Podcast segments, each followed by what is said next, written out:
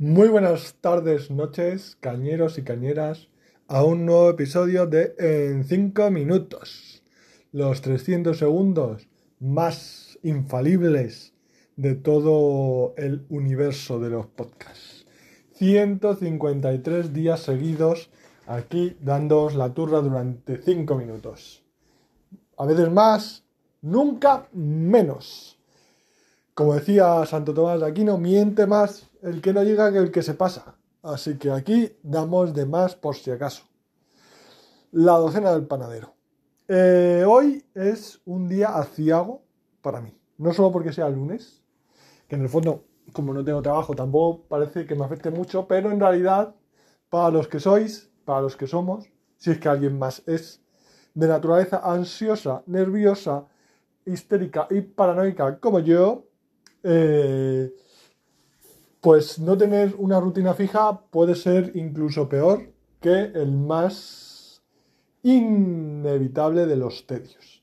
En mi caso es ese baile de horas, de entrevistas, de requisitos, de currículums que afecta a los buscadores de trabajo del siglo XXI. Pues sí, eh, cuadrando horarios, entrevistas, eh, intentando saber de qué van a ir las entrevistas para porque cuando los trabajos se empiezan a complicar mucho pues eh, la verdad es muy fácil que en una entrevista la puedas eh, fastidiar simplemente por no haber hecho un mínimo research sobre si la entrevista es técnica, es de recursos humanos, tiene ejercicios prácticos, etcétera, etcétera, etcétera.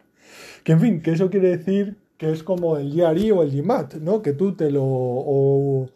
Eh, que tú te lo preparas, o como la selectividad, que tú te lo preparas la semana antes y eh, la nota eh, respecto a que si no te lo hubieras preparado puede variar un gran porcentaje, un, yo qué sé, pues fíjate, yo el de biología en selectividad fue el único que no me preparé y saqué un 6.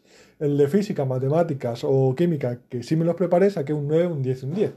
Por lo tanto, ¿eso cuánto representa? Pues un 50% como mínimo de la nota. Y luego, obviamente, a las dos semanas se te ha olvidado todo. Pues esos son de útiles las entrevistas técnicas y los test.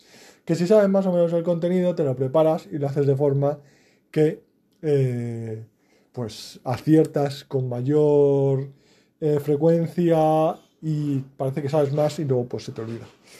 Que es uno de los consejos que yo daría si alguien que me escucha aquí es estudiante. Fijaos bien en el profesor en la profesora, en sus gestos, en los temas que le gustan más, que le gustan menos. Y luego, pues este, esta doctora que te da clase de Derecho Penal y ha hecho su tesis sobre los delitos contra eh, la monarquía y los magnicidios, pues probablemente tenga más tendencia a hacerte preguntas de ese tipo que eh, de otro. Este profesor que está obsesionado con los, em, no lo sé, em, values de una matriz, pues probablemente te ponga un ejercicio de ese tipo. Yo, estudiando la psicología de mis profesoras y mis profesores, he conseguido, la verdad, que raspar bastante puntos en los exámenes. En otro orden de cosas, em, me he metido, estoy metido, estamos metidos, mi novia y yo, en el bucle más terrible de eh, los seguros. El eh, ping-pong entre el seguro de la comunidad de vecinos y el seguro de la casa. El seguro de la comunidad de vecinos nos dice que nuestras goteras eh, que han aparecido en una pared, que ya os hablé en un episodio anterior, eh, son producidos por la calefacción y por lo tanto tiene de la casa y tiene que encargarse de ello el seguro del hogar. Y el seguro del hogar nos dice que es una bajante que hace un codo para desalojar por el garaje y por lo tanto se tiene que encargar el seguro de la comunidad. Así que no sé, em, una vez unos japoneses o estadounidenses, eh, no recuerdo bien, bueno, unos eh, grandes empresarios que se estaban peleando por un contrato, en lugar de gastarse las pelas y el tiempo en, un, en abogados y en juicios, decidieron echarlos a pulsos, a tres pulsos, entre de la C-suite de uno y de la C-suite de otro, y el que ganase se quedaba el contrato. Pues bien, eh, voy a plantear al fontanero del seguro del, del hogar y el fontanero del seguro de la casa que echen un pulso y el que gane pues nos arregla las goteras.